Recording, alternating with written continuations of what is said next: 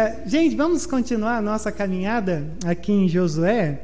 E hoje eu quero ler o Evangelho a partir de Josué no capítulo 8. Quero compartilhar com vocês algumas coisas que eu pensei ao longo dessa semana. E se na semana passada a gente voltou meio chateado para casa, do sermão pesado, de um texto pesado, intitulado A História das Nossas Derrotas, ou praticamente era um guia de como a gente se perde ao longo da nossa caminhada. Hoje eu intitulei o sermão A História das Nossas Vitórias. E é sobre isso que eu queria compartilhar e conversar com vocês nessa noite. É óbvio que o texto é muito longo, então não vai dar para a gente ler, mas fique aberto que a gente vai lendo algumas coisas conforme a gente vai explorando, examinando esse texto para a gente nessa noite. Sabe, eu estava lendo uh, um, um, uma página né, na internet sobre a história do, do, Nelson Mandela, esse, esse herói né, que se levantou contra o apartheid, ficou quase 30 anos preso por conta disso. E aí, quando ele sai da prisão, depois de um tempo, ele dá uma entrevista né, de, de de como que ele conseguiu seguir adiante, mesmo dos dilemas né, que ele enfrentou e do trauma, de toda aquela segregação que havia e toda aquela luta e tal. E aí o Mandela ele deu aquela frase, né, ele, ele, ele disse essa frase que se tornou muito famosa, aonde ele diz assim: Quando eu saí em direção ao portão que me levaria à liberdade, eu sabia que se eu não deixasse minha amargura e o meu ódio para trás, eu ainda estaria na prisão. E aí eu olhei para essa frase e falei: vou fazer a minha versão dessa frase. E quando eu olho para esse texto hoje, eu diria assim para você, capítulo 8 de Josué. Quando eu saio de Josué 7, em direção ao portão de Ai da cidade, que me levaria à liberdade, eu sabia que se eu não deixasse a frustração, a tristeza pelo pecado, a desobediência a Deus, a vergonha da culpa, a morte, a separação, eu ainda estaria no capítulo 7. e aí que a gente entra no capítulo 8. Se você me perguntasse assim, Rodrigo, o que, que a gente tem é, nessa, nessa jornada em Josué, qual que é a grande coisa para a gente hoje no capítulo 8? Para mim, o que tem no capítulo 8, ele é tão poderoso quanto o que tem no capítulo 7. Porque se no capítulo 7 a gente tem aquela história de pecado e de frustração e, e de como a gente saiu pesado no domingo passado, porque foi um dedo na ferida que falou, viu, se você não se você não se posicionar e começar a seguir Deus de uma maneira certa, você vai se perder ao longo desse caminho. E assim, a, a, o final é trágico. O capítulo 8 ele é um capítulo extremamente necessário da gente ler junto com o 7, porque para mim, no fundo, no fundo, o que está ah, descrito aqui é uma espécie de um perdão divino para a gente recomeçar. Um perdão divino que nos coloca aonde a gente, na verdade, tem que estar. Só que quando geralmente a gente pensa em perdão, eu acho que a gente tem um problema. Porque geralmente o perdão, como a gente lê a frase do Mandela, a gente fala, que bonito, mas como é difícil. A gente tem uma mania de talvez meio que criar uma poesia em torno do que é o perdão. E aí quando eu olho para esse capítulo, eu fico me perguntando se o perdão ele é essa coisa quase surreal, quase assim inimaginável, onde a gente sabe, a gente diz que sim, mas a gente não experimenta ela de uma maneira profunda. E aí quando eu olho para esse texto, esse texto me apresenta que uh, o perdão é uma superação. E ao mesmo tempo, como que a gente consegue carregar isso ao longo da nossa vida? Então eu quero ler, eu quero, na verdade, entrar nesse texto hoje, porque se você não esteve semana passada com a gente, só um resumo. O povo, os israelitas, eles estão conquistando as sete cidades de Canaã. E quando eles terminam né, de, de invadir e tomar Jericó, o Senhor diz: agora vão para a cidade de Ai. E a cidade de Ai era uma vitória certa. Só que quando eles invadem essa cidade, eles saem fugidos e eles perdem de uma maneira vergonhosa essa batalha. E aí o Josué procura ao Senhor dizendo: Senhor, o que, que aconteceu? E aí o Senhor chega para Josué e diz: Eu não sei por que você está orando, porque não é tempo de orar, é tempo de eliminar o pecado entre vocês. E qual foi o pecado, Senhor? Olha, um homem tomou alguns despojos de guerra e não era para ser tomado. E aí então vocês perderam a batalha porque me desobedeceram. E aí termina a história assim, com toda a cã, a família e tudo que tinha apedrejado, queimado, coisa horripilante. E aí a gente talvez, quando entra nessa história, a gente fica se perguntando: e agora? É, será que Deus vai continuar com o povo mesmo diante disso? Será como, como que Deus vai lidar com toda essa situação? Já que assim eles fracassaram, uma pessoa com a sua família foi morta, apedrejada, uma cena grotesca. Será que Deus vai vai deixar eles ou será que Deus vai continuar com eles? E é aqui que entra o capítulo 8, nos falando sobre esse pecado que devasta a nossa vida, mas ao mesmo tempo esse perdão abundante que traz a vida novamente. E aqui nesse capítulo, a gente vai olhar mais uma vez o povo retornando para Ai, os senhores encorajando, eles conquistando essa cidade, e aí eles terminam louvando ao Senhor. E quando eu olhei para essa história, já que é uma história muito longa, narrativa, eu quero compartilhar com você pelo menos três ideias que eu penso de como que a gente experimenta ou como que a gente lida com o perdão. E a primeira coisa que eu quero que você veja aqui comigo é que, na verdade, a gente precisa aprender a lidar com o perdão, e nesse caso, o perdão divino, recomeçando da onde a gente parou, só que agora do jeito certo. Olha só como o texto vai, vai continuar nos dizendo no verso primeiro.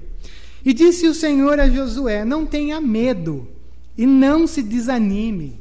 Leve todo o exército com você e avance contra Ai. Olha só, parece que assim mudou o dia. E aquele Deus furioso agora olha para Josué e diz: Olha, não fique com medo e nem se desanime, mas voltem para onde vocês estavam e vocês caíram.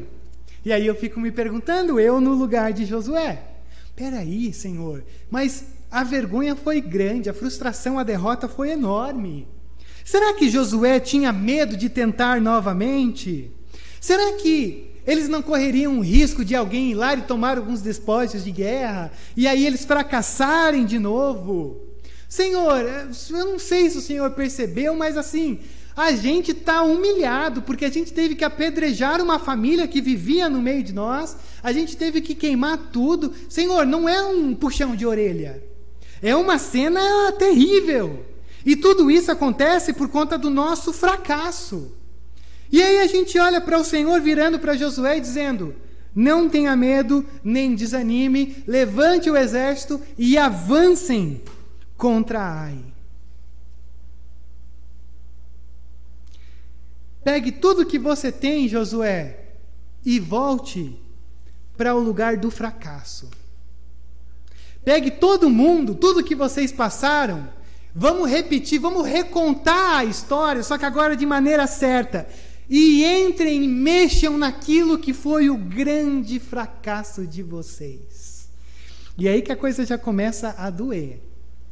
Porque é terrível quando o Senhor nos convida a nos reencontrar com os nossos fracassos, para escrever uma nova história. E aí o Senhor diz: e dessa vez vocês poderão se apossar dos despojos e dos animais. Olha só. Antes, o Senhor falou: não peguem nada.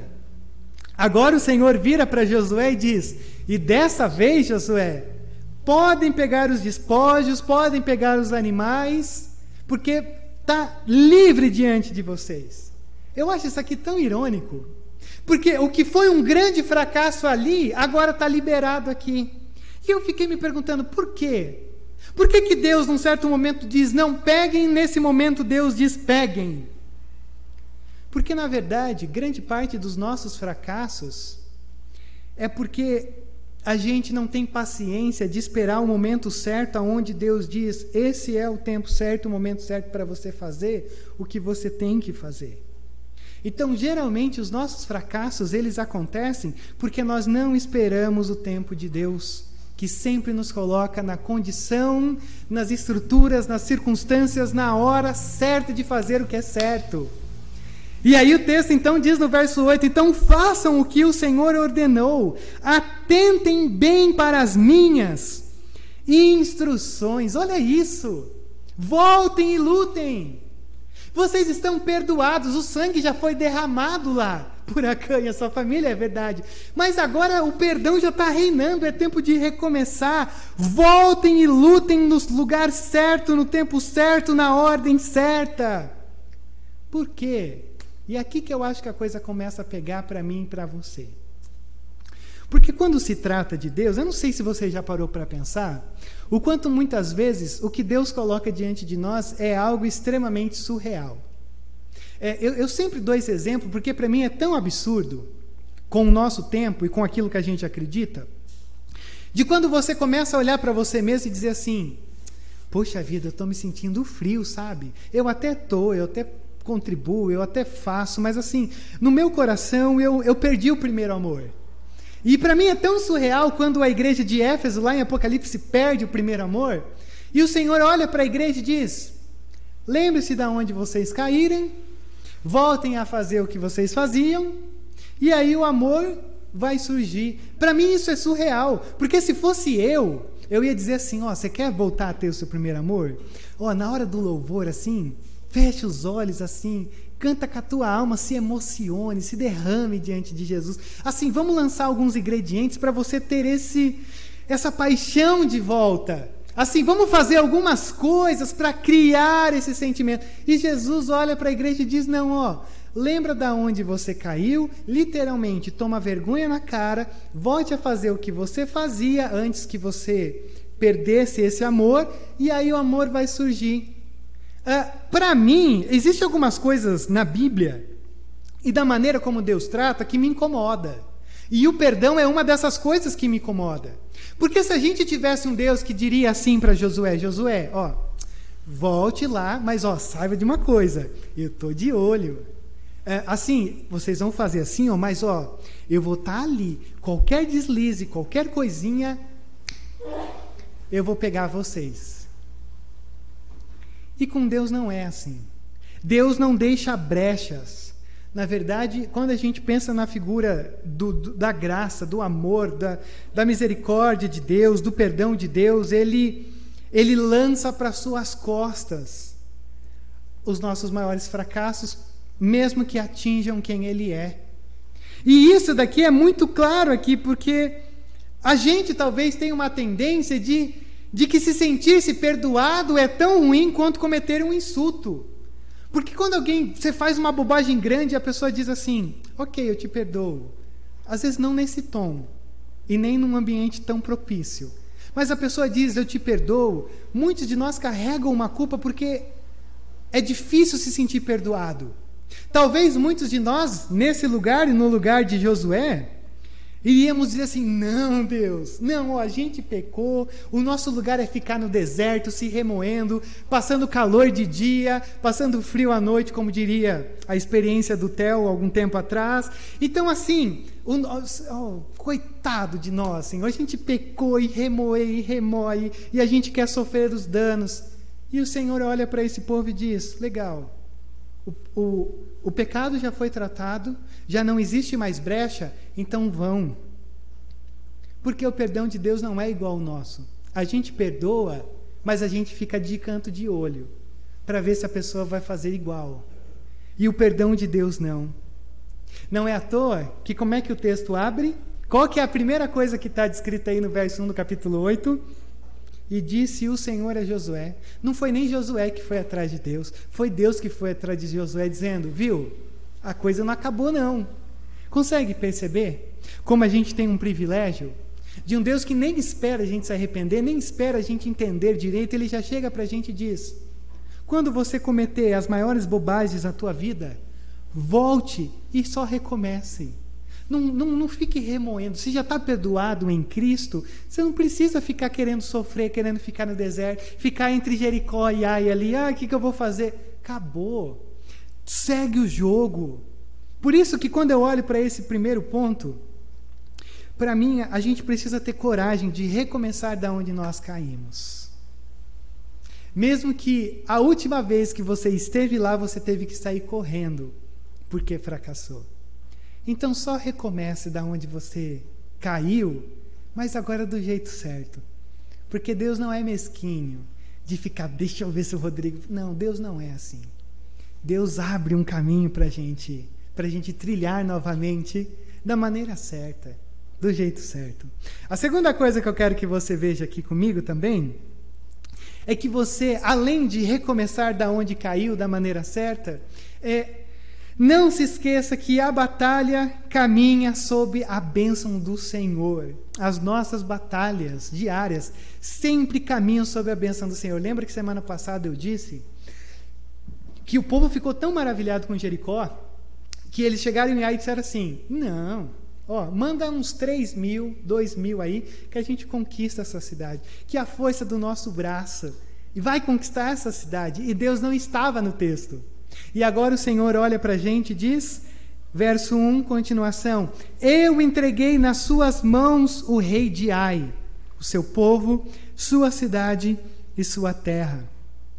Você fará com Ai e seu rei o que fez com Jericó e seu rei. No verso 1, no verso 7, no verso 18, o Senhor diz: Eu entreguei nas tuas mãos a cidade de Ai. Vocês estão caminhando sobre uma, uma jornada de guerra que vocês já são vitoriosos. A cidade já é de vocês, a conquista já é de vocês. Então, vão com essa convicção, porque a batalha é minha, a batalha não é de vocês. Eu estou abrindo o caminho e eu estou agora uh, alterando os ânimos de vocês, porque quando vocês estão participando de uma batalha que já é vencida, vocês irão com uma convicção de vencedores. Só que a gente ouve isso por um lado, mas geralmente a gente se depara com as batalhas e a gente fala assim: opa, peraí, não. Eu acho que o Senhor dormiu, cochilou, e nessa aqui ele perdeu o foco porque a coisa não rolou como a gente esperava. E aí, olha só que coisa linda. A, a tática de guerra que o Senhor vai dar para esse povo. Prepare uma emboscada atrás da cidade. Verso 5. Acompanha comigo. Eu e todos os que estiverem comigo nos aproximaremos da cidade. Quando os homens nos atacarem como fizeram antes, fugiremos deles. E eles nos perseguirão até que os tenhamos atraído para longe da cidade, pois dirão: Estão fugindo de nós como fizeram antes.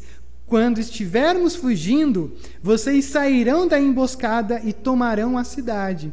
E depois que tomarem a cidade, vocês a incendiarão. Uh, o que está acontecendo aqui? Talvez você não perceba, mas imagine o seguinte: a cidade de Ai está aqui. E nessa cidade de Ai, o plano de, de Deus é o seguinte: Separe em dois grupos, Josué. Um grupo vai chegar desse lado, e é o lado assim visível. Até porque a, a cidade de Ai ela ficava de um lado era montanhas e do outro lado era mais elevado assim. E aí ele diz: Olha, vocês vão ficar aqui. A cidade está aqui. E atrás da cidade você vai ter um outro exército preparado. Porque quando vocês entrarem e se colocarem na frente da cidade, ah, a população vai olhar para vocês e vai dizer: eles estão aqui de novo, com a mesma estratégia ordinária, e aí eles vão entrar e sair contra nós, e quando todos saírem contra nós, aqueles que estão atrás da cidade invadirão a cidade e destruirão tudo. Ou seja, é uma emboscada onde metade do povo está servindo como isca para que a vitória fosse realizada. Ora, Pensando numa estratégia militar, você avança de uma maneira que você tem que pegar o seu inimigo desprevenido. Geralmente você não usa uma tática de colocar alguns ali para supõe-se que eles serão atacados e vocês atacarem os inimigos. Então, quando a gente olha para essa tática, isso aqui é um plano que não faz muito sentido. Coloca um povo aqui que quando eles entrarem, vocês vão entrar na cidade. E aí eu fiquei pensando sobre as estratégias que o Senhor, por exemplo, dá para a igreja. Já parou para pensar?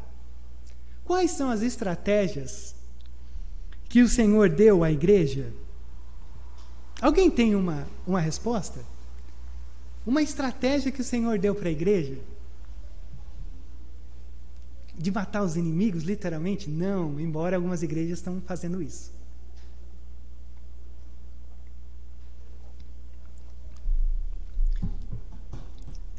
Uh, deixa eu falar para você algumas algumas estratégias de batalha que o Senhor deu para a igreja. Uma delas é o culto. O culto, isso aqui é uma estratégia de batalha. Você sabia? A escola dominical é uma estratégia de batalha. O culto de oração é uma estratégia de batalha. A pregação da palavra é uma estratégia, é uma arma que o Senhor usa dentro dessa batalha.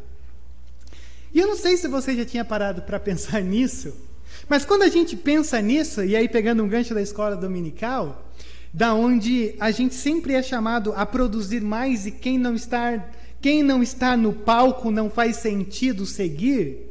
Já parou para pensar que muitas vezes parece que o nosso plano, ou o plano que Deus deu para a gente como igreja, Está bem desatualizado? Não, mas espera aí. Culto, só chegar lá, abrir a Bíblia, sentar, orar, ficar em pé. Nossa, parece assim que é tão pobrezinho, né?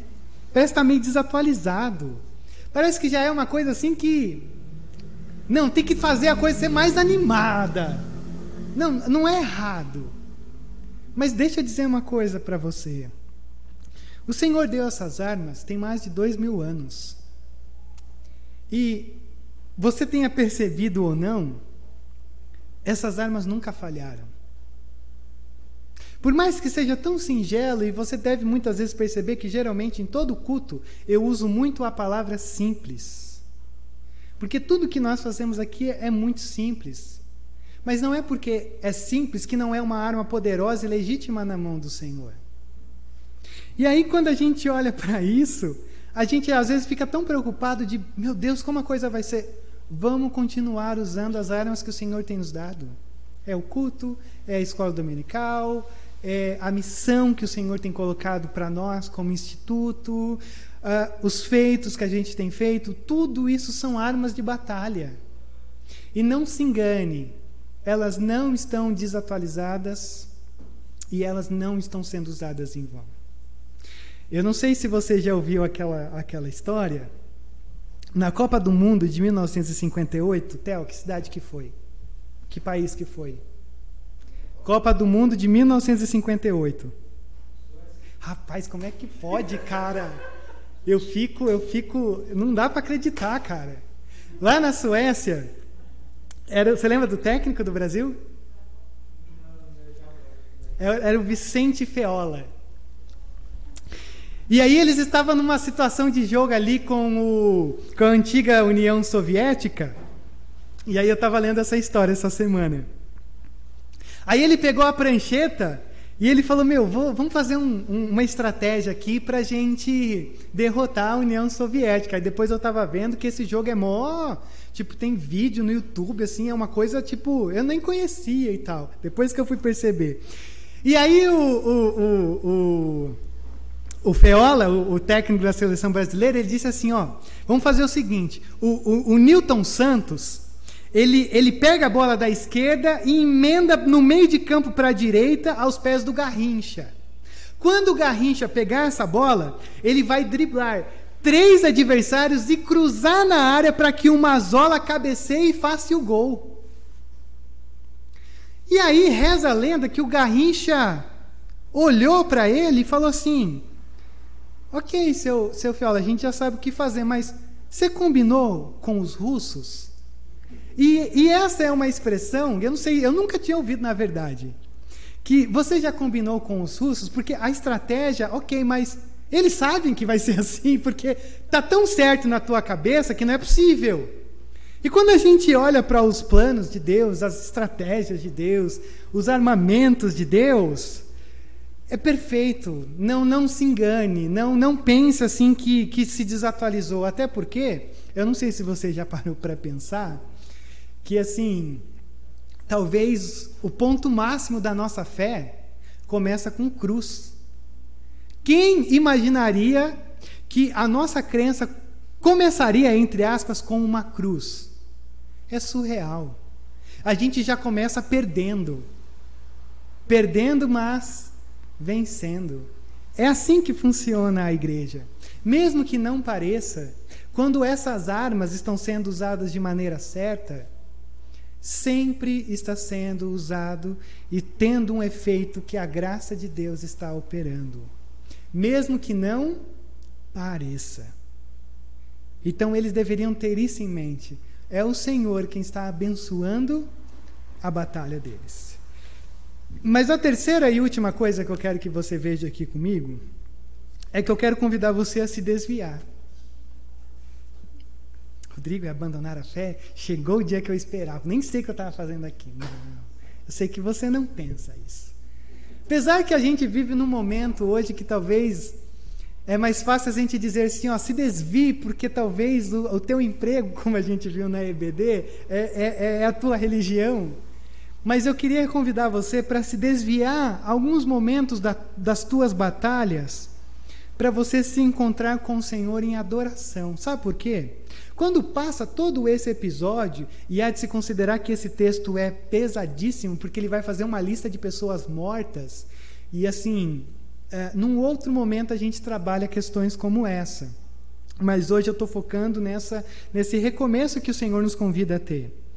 Olha o verso 30, porque o verso 30 meio que o texto sai de Ai e muda para Siquém. Tipo, Ai está aqui, Siquém está a 40 quilômetros de Ai. E olha o verso 30. Então Josué construiu no Monte Ebal um altar ao Senhor, ao Deus de Israel, conforme Moisés, servo do Senhor, tinha ordenado aos israelitas. E ele o construiu de acordo com o que está escrito no livro da lei de Moisés: um altar de pedras não lavradas, ou seja, não trabalhadas do jeito que estava, nas quais não se usou ferramenta de ferro. Sobre eles ofereceram ao Senhor holocaustos e sacrifícios de comunhão. Isso aqui é tão interessante, sabe por quê? Porque algumas vezes a gente olha para um texto como esse, a gente não entende até que a gente perceba. É, sabe quando você está super encorajado, que está dando certo e você tem que tomar algumas decisões, algumas atitudes, e você já vai na força do gás de coisas que já deram certo? A gente olha para esse texto, eles acabaram de conquistar Ai. E aí simplesmente o texto vira a câmera e a gente olha para eles aqui nessa região 40 quilômetros. E Deus dizendo: é momento de adorar. Ora, eles acabaram de conquistar Ai. Eles têm pelo menos mais cinco cidades para serem conquistadas. Senhor, desculpa, mas não é tempo de criar altares, não é tempo de desviar o caminho, é tempo de conquista, é tempo de produtividade, Senhor. E aí a gente está no gás, as outras cidades já estão assustadas. Por que, que a gente vai parar a nossa campanha militar? E o que, que a gente tem aqui no verso 30? Um texto que olha para mim e para você e diz: Sabe de uma coisa? É fundamental na sua vida que em alguns momentos, em meio às tuas batalhas, você desvie o caminho para se encontrar com o Senhor é fundamental. Uh, Rodrigo, você não sabe o quanto a minha vida é corrida. Eu sei que a sua vida é corrida, mas Deus espera de você que em vários momentos você se desvie dessa correria toda para se encontrar numa pausa diante do Senhor. Por quê? Porque infelizmente a gente caminha por um projeto de evangeliquez que culto não é mais intencional. Culto é oportunidade. Assim, o culto não é mais uma coisa de intenção. Domingo eu estarei lá porque é prioridade e é uma coisa assim que não se discute. Hoje, culto é uma oportunidade. Se der, eu estarei lá. Se não tiver nada, eu estarei lá. Assim, ó, mas se não tiver eh, nada, nada, nada mesmo, assim, a pessoa quase está dizendo, por favor, tenha uma coisa para eu não ir. E a gente perdeu isso de vista. Porque culto não é uma oportunidade na nossa vida, mas é a intenção da gente estar diante disso tudo. E aí, quando a gente olha para esse texto, você percebe que, mesmo ah, tendo cinco cidades ali, eles param para adorar, porque eles sabem que é nesse momento de adoração que eles reconhecem que foi o Senhor que deu a vitória para eles. Porque quanto mais a gente vai vivendo nessas batalhas, e pode ser que você vença várias, mais você começa a se distanciar do Senhor e confiar em quem você é. Por isso que é tão fundamental a gente estar tá aqui. Porque quando a gente está aqui nesse lugar, a primeira coisa que você aprende é: sem a bênção de Deus eu não consigo fazer nada. E se você estivesse na sua casa, não assistindo esse vídeo, que tem algumas pessoas aqui online, você pode ter certeza que você não ia ser desafiado a ser provocado pensando que sem a graça, o cuidado de Deus, você não consegue fazer nada. E a gente olha para esse texto e a gente começa a perceber que essa é a melhor parte. É lindo de ver, embora dramático e me dói o coração, a conquista de Ai. Mas o ponto é: eles param, eles pausam, eles respiram, eles constroem um altar e eles oferecem adoração a Deus, dizendo: Senhor, nós te agradecemos por essa semana que acabou. E nós te agradecemos e te pedimos, porque o Senhor vai estar com, essa, com cada um de nós nessa semana que se inicia. O domingo, ele é fundamental para estruturar isso na nossa mente. Obrigado pela semana que passou. Cuide de nós na semana que está começando agora. E olha o verso 32. E ali na presença dos israelitas, Josué copiou nas pedras da lei que Moisés havia escrito todo Israel, estrangeiros e naturais da terra, com os seus líderes, os seus oficiais, os seus juízes, estavam de pé dos dois lados da arca da aliança do Senhor e diante dos sacerdotes levitas que a carregavam. Metade do povo estava de pé, de frente no monte Gerizim, de frente do monte Ebal. E tudo conforme Moisés, servo do Senhor, tinha ordenado anteriormente para que o povo de Israel fosse abençoado. Dois montes você tem aqui. Há dois grupos. Um dos grupos está diante do monte Ebal, que significa maldição, e eles estão oferecendo um sacrifício a Deus no monte da maldição. Existe esse outro grupo que está no monte Gerazim, que significa bênção. Eles estão diante dos dois montes, um chamado maldição e um chamado bênção. É, e daí? E daí que está acontecendo um sacrifício. E o que, que é um sacrifício? É um animal morrendo no nosso lugar. É um bichinho fofinho morrendo no meu lugar e eu dizendo assim: Senhor, olha, eu não posso me matar e me derramar em sacrifício, mas esse animal representa quem eu sou. Então, através do sacrifício dele, eu peço perdão pelos meus pecados e eu descanso no perdão que ele traz sobre mim. E no perdão que o Senhor, o, o Senhor o, o recebe como sendo uma representação de quem eu sou. E o que, que isso significa? Sabe o que, que o sacrifício aqui significa? Significa que eles estão dizendo assim: Senhor, a gente está queimando um animal porque nós pecamos, mas fique tranquilo, semana que vem a gente vai estar tá aqui queimando o outro, porque a gente vai pecar de novo, Senhor. Uh, o Senhor sabe que até mesmo quando a gente diz, agora eu vou obedecer ao Senhor, eu vou fracassar. O Senhor sabe que mesmo quando eu estou aqui dizendo, Senhor, não, agora eu vou levar a sério, eu vou cair. O Senhor sabe que, mesmo quando eu digo, Senhor, esses pecados de estimação eu vou começar a eliminar todos, eles vão começar a voltar. E o sacrifício nada mais é do que uma representação onde o povo está dizendo: Senhor, nós estamos aqui oferecendo ao Senhor a nossa gratidão, mas a gente também está dizendo que a gente vai errar, a gente vai fracassar, a gente vai se perder ao longo desse caminho. Que coisa linda pensar nisso como sendo esse momento aqui. Senhor, a gente agradece por essa semana. Senhor, a gente cantou tão bonito, né? Como a flor é, carregada do jardim, acho que machucada, carregada, como a flor machucada no jardim morreu por mim. Mas daqui a pouco a gente vai pisotear essa flor. E aí a gente vai voltar semana que vem e vai dizer: como a flor. A gente vai vivendo esses altos e baixos, e isso não tem que te desencorajar.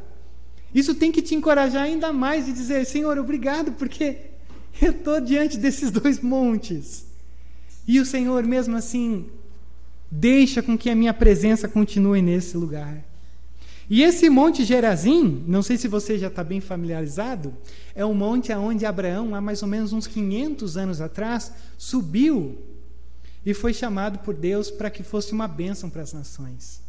E esse povo está nesse exato lugar, olhando para trás e dizendo: Senhor, o Senhor falou que o povo seria a bênção. Pai, o povo está aqui e a gente está olhando para frente. Então eles estão se sentindo encorajados quando se sentam e ouvem da palavra, das figuras dos montes. E aí, como o texto termina? Olha o verso 34.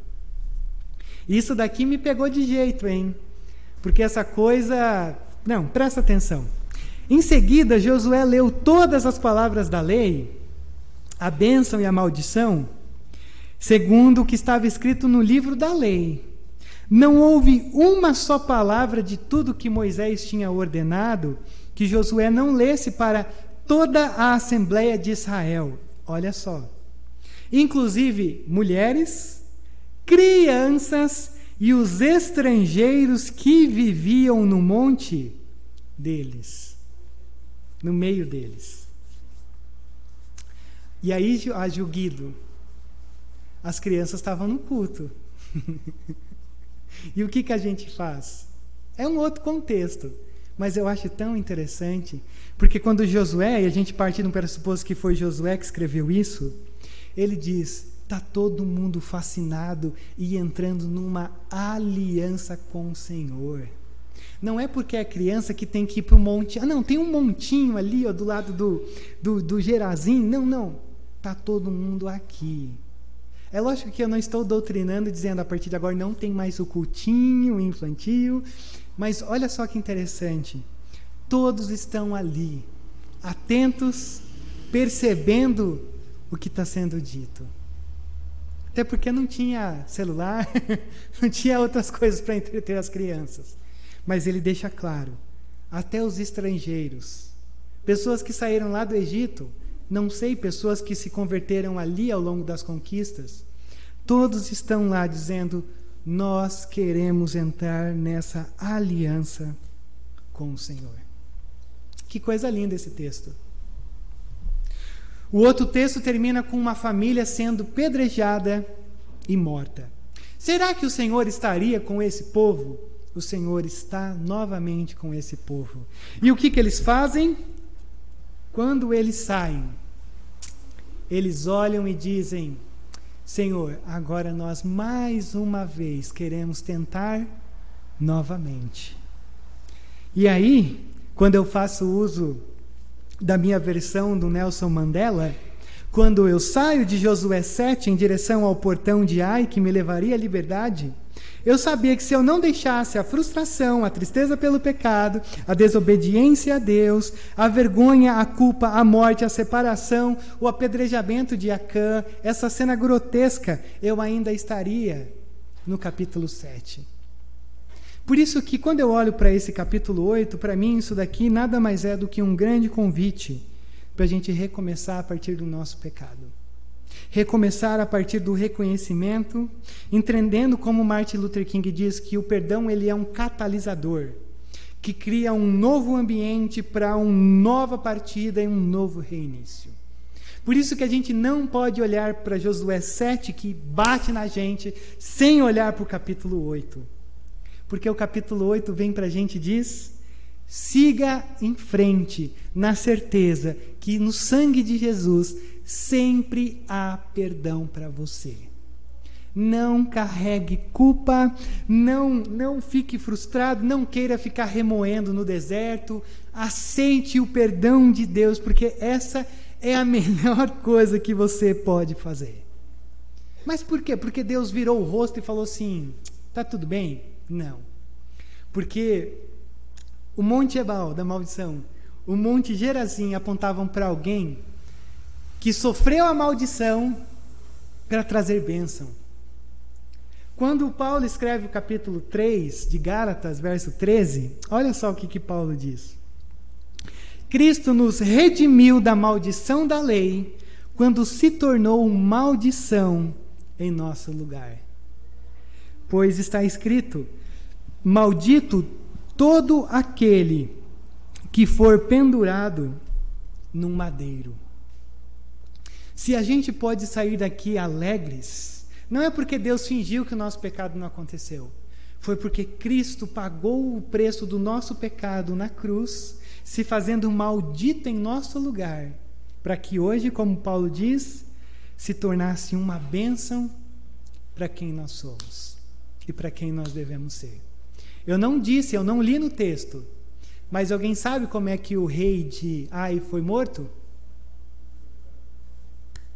Enforcado numa árvore pela galera de Josué. Rodrigo, que duro, sim.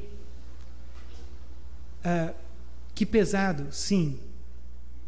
Mas quem fez de uma árvore uma cruz para que não um rei, não um humano, mas para que o Filho de Deus fosse crucificado e pendurado numa árvore em forma de cruz?